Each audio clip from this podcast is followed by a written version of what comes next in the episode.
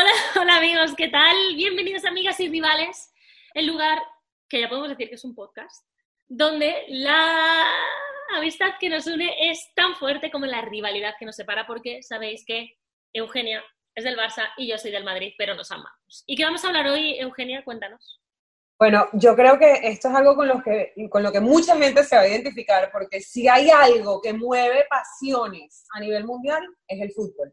Entonces, hoy les vamos a contar de esas veces que Irene y yo hemos llorado por causa del fútbol, o sea, ya sea de emoción o de dolor o de corazón roto o de que ganamos, pero bueno, el, el llanto y las lágrimas salen por igual. Entonces, hoy les vamos a contar un poquito de eso.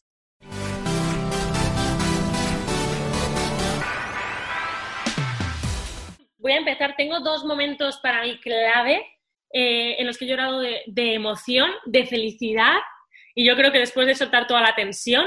Pero antes de hablarte de esos momentos, te quiero decir que, fíjate, em, solo recuerdo haber llorado de, digamos, de tristeza o de decepción cuando no era mi equipo. Es decir, yo qué sé, a ver, si está mi equipo, el Madrid jugando contra X, contra el Barça, no me voy a llorar en plan pobrecitos del Barça. Pero sí que me ha pasado de, por ejemplo, me acuerdo eh, un equipo aquí que es el Mirandés, em, que llegaron súper lejos en la Copa del Rey y cuando les eliminó, si no recuerdo mal, el Athletic de Bilbao, me dio muchísima pena porque, jope, es un equipo muy humilde con los jugadores que estaban cumpliendo su sueño y ver esas caras, verles tan tristes, que como que se rompía algo, ahí he llorado de emoción de, de decir, jo, pobrecitos. Eh, Te dio penita. Exacto, que me daba penita porque decía, ojalá hubieran ganado. Yo creo que era lo que se llama el underdog, que no nadie se esperaba que estuvieran ahí, pero, pero también, jope, se lo merecían incluso haber ganado la final.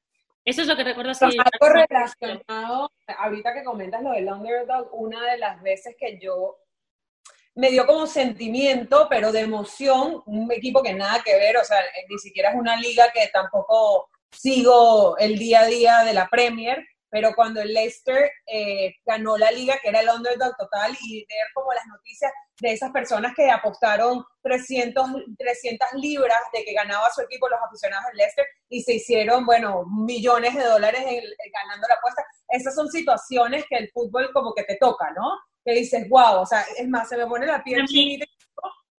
Y Em, bueno, yo creo que también hay otras situaciones que sí han sido muy dolorosas, que esto va como aparte de esas emociones que nos genera el fútbol dentro de la cancha, pero otro momento que fue como muy duro, eh, que lo sentí como muy cercano también, fue cuando se cayó el avión del Chapecoense, que no es algo que vivimos dentro de la cancha, pero bueno, fue algo que tocó muchísimo al mundo del fútbol y, y que fue muy duro y sí, sí lloré, o sea, cuando me levanté y vi la noticia fue como, wow, o sea, aunque no es algo que te afecta como directamente, afecta a todos los que, nos, que somos apasionados del fútbol y algo así, o sea, lo habrán sentido también los aficionados del, del, Torino en su momento, del Manchester United también, son tres equipos que, que, pues, han tenido este tipo de accidentes con prácticamente toda la plantilla a bordo del avión, ¿no? Mira, una cosa que recuerdo yo también en esta línea, y ya cambiamos si quieres de chip para que no sea todo triste, eh, trabajando, estaba empezando, eh, creo que era el 2009, estaba empezando, si no me equivoco, eh, si me equivoco que me perdone, estaba empezando a trabajar, estaba trabajando, pero ya recuerdo que eran como los inicios y falleció Antonio Puerta.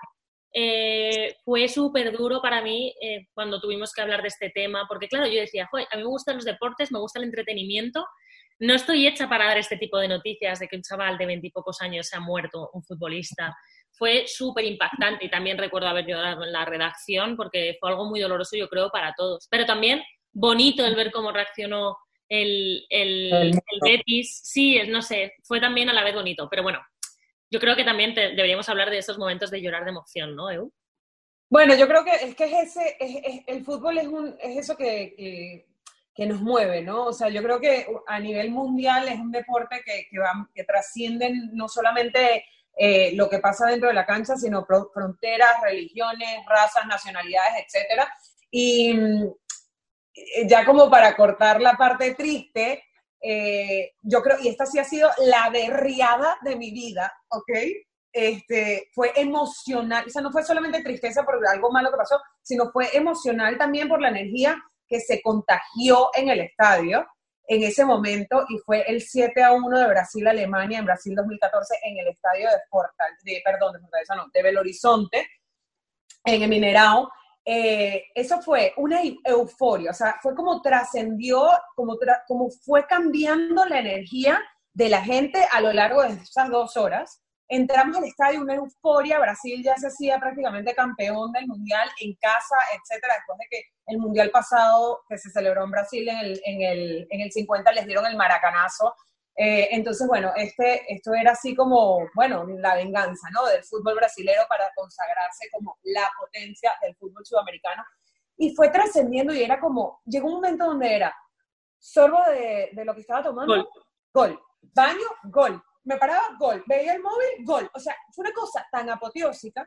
Y, al, y cuando se acabó el partido, yo estaba haciendo una entrevista con la afición en vivo dentro del estadio y estaba entrevistando a un señor de ochenta y pico de años. Y el señor me decía, o sea, un señor brasilero me decía, es que este es mi último mundial, yo tengo 84 años, ya yo no voy a volver a ver un mundial.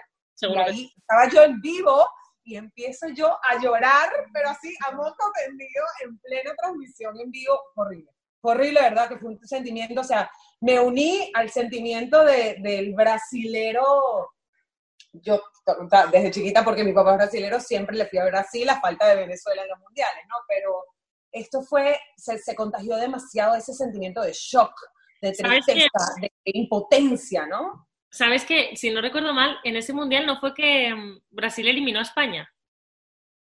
Eh, no me recuerdo si Brasil eliminó no a España. No recuerdo si Brasil eliminó a España o alguien hizo un comentario de, en plan, los españoles, Solo sé que aquí el sentimiento de en España no fue de tristeza cuando eliminaron a Claro, lo que pasa es que imagínate, España venía, claro, España venía como campeón del mundo llega a Brasil 2014 y ni siquiera pasa, pasa de la fase total, Claro, fue, fue apoteósico. Y pero yo creo que lo más grave de la, derrota de Brasil es que ¿quién pasa a la final con Alemania? Argentina. Y entonces para Brasil el mayor miedo, más allá de que ganara, era que Argentina ganara el mundial. Y bueno, tampoco pasó, y bueno, también ahí me dolió un poquito, se me arrugó el corazón ver a Messi viendo la copa, que aquí pueden ver la foto también. Bueno, ahora, los momentos. va, me toca, me toca. Momento feliz. Va, los voy a, voy a contarte dos juntos porque es, eh, no es lo mismo, pero como si lo fuera. Eh, pero ¿no? Porque ya yo me imagino por dónde va la cosa. Bueno, es por la selección española. Es española. Han tenido dos glorias en la historia del fútbol, o sea. Bueno, perdón, hemos tenido cuatro. Trece bueno, cuatro. un mundial. Así que... Es verdad, es verdad. Bueno, no, a lo que voy. Eh, lo dice la venezolana, o sea. Pero voy a juntarlas por esto de que el programa tiene que durar un tiempito, no podemos estar aquí 25 años. Bueno, te voy a juntar dos. Eh, la primera fue en el Mundial 2010, como te imaginas. Eh, durante ese mundial yo lo pasé regular, sobre todo al principio, porque al principio, bueno, llegaban muchas noticias de Sudáfrica, nos atracaron en el autobús. Luego es verdad que, resultó todo increíble, la gente era fascinante, pero al principio sí que teníamos como un poco de miedo por el tema de la seguridad, que nos habían metido un poco de miedo. Y yo lo pasé un poco regular porque también era la primera vez que viajaba, sola, bla, bla, bla, bla, sola por trabajo. Y, fue mucha tensión. Y entonces el día de la final, que además el partido fue eterno, que hubo prórroga, que se decidió en el último momento, yo me acuerdo de llorar abrazada a un gran presentador del telediario de, de televisión española de aquí, que se llama Jesús Álvarez, abrazados, llorando. O sea, aquello fue, y yo creo que fue también como soltar toda la tensión de, lo que habíamos pasado. Y el, y, el otro, ya para termino mi ciclo, es, fue la, la última Eurocopa que ganó España, que también estaba allí, y no fue el último partido contra Italia, que eso fue un paseo y es cierto. Fueron el, el partido que se jugó a los penaltis con Portugal, la primera vez que Ramos tiene un penalti que estábamos todos diciendo, ¿dónde va este señor? Esa fue la Euro del 2012, ¿no? Pues recuerdo, viendo los penaltis, me salí, yo estaba en las gradas, tenía que ir corriendo a hacer un directo en cuanto terminara el partido, no pude ver los penaltis, estaba como asomada, así tapándome. El último penalti no pude, me fui, me agaché y oí el grito y supe que había marcado el último penalti España y fui corriendo porque tenía que ir a la unidad móvil corriendo, recuerdo, mira, tengo la piel llorando con mi cámara de la emoción de Dios mío, mira, mira, es que, ¡buah! Es, que yo me acuerdo perfecto ese día, porque yo estaba en Madrid, al lado de Cibeles, y nos fuimos todos a Cibeles a celebrar que, España había ganado esa segunda euro seguida. Y había, Pero, pero, pero espera, ¿te dejaron entrar en Cibeles? Sí, me dejaron entrar, imagínate. Porque era España, no era el Barça. He, ido, he, ido, he ido a la, a la, ¿cómo se llama? Cuando pasan en el autocar, a la ruta. Sí. De peones del Madrid también, ¿eh? Ah, muy bien, así me gusta que te culturices. Sí, claro. He ido a darles el, a ver cómo Ramos tiraba la copa, fui. Bueno, para eso hay que ganarlas. ¿Qué, ¿Cuál es tu momento feliz? Bueno, yo, yo la verdad es que soy muy llorona. Cuando viene el fútbol, cuando del fútbol se trata, me, me toca mucho, o sea, me, o sea, me da mucho sentimiento, sobre todo ver eh, nacionalidades, o sea, personas de diferentes nacionalidades que les genera conflicto, o sea, que están en conflicto de guerra, verlos tan unidos, ¿no? Me pasó, este, estoy tratando de acordarme quiénes eran las dos, era um, Pakistán y no me acuerdo quién era el otro, el otro país, en Rusia 2018 en las calles, la gente celebrando, abrazándose, yo decía, o sea, son dos países que están en guerra, ¿sabes? Entonces, bueno, no me acuerdo quién era el otro, el otro país, o sea, quisiera decir Israel, pero no me acuerdo, entonces no, no, no, no lo quiero como decir, pero bueno, esta es una de las situaciones que me, que me tocó muchísimo y obviamente de felicidad, ¿no? Y em, bueno, el, el, cuando el Barça ganó la Champions en Berlín, que ha sido como uno de los momentos que más me he disfrutado del fútbol, eh, en el Olympic Stadium, fue ese día, fue una mezcla, ¿no? De, de una emoción, como sentimientos encontrados, o sea, la felicidad de ganar y el último partido de Xavi. Yo estaba sentada al lado del papá de Neymar y el hermano de Xavi en el estadio y eso era, no sabíamos por qué estábamos llorando, si porque Xavi se iba o porque acabábamos de ganar la Champions, o sea, fue alucinante. Y la otra vez em, que, que, lloré también de emoción fue cuando Venezuela pasó a semifinales de la Copa América en, ah. En Argentina, en el 2011, la Copa América 2011, fue súper emocionante y luego quedamos eliminados contra Paraguay en la semifinal ¿Contra Paraguay? Sí, contra Paraguay en la semifinal que fue apoteósico. Los jugadores se agarraron a golpes, eso es un escándalo, un desastre. Pero bueno, pero fue una, fue una Copa América súper emocionante y la verdad es que ir viendo como una selección de un país que ha sido toda la vida de béisbol ha ido creciendo y nos han dado muchas alegrías, así como nos han dado muchas arrecheras también.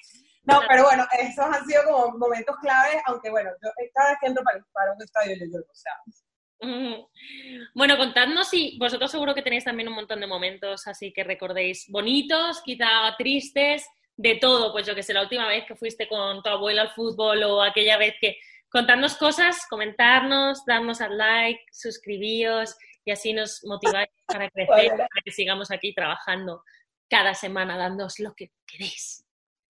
Todo lo mejor del fútbol. Todo lo que no ves en otros lados.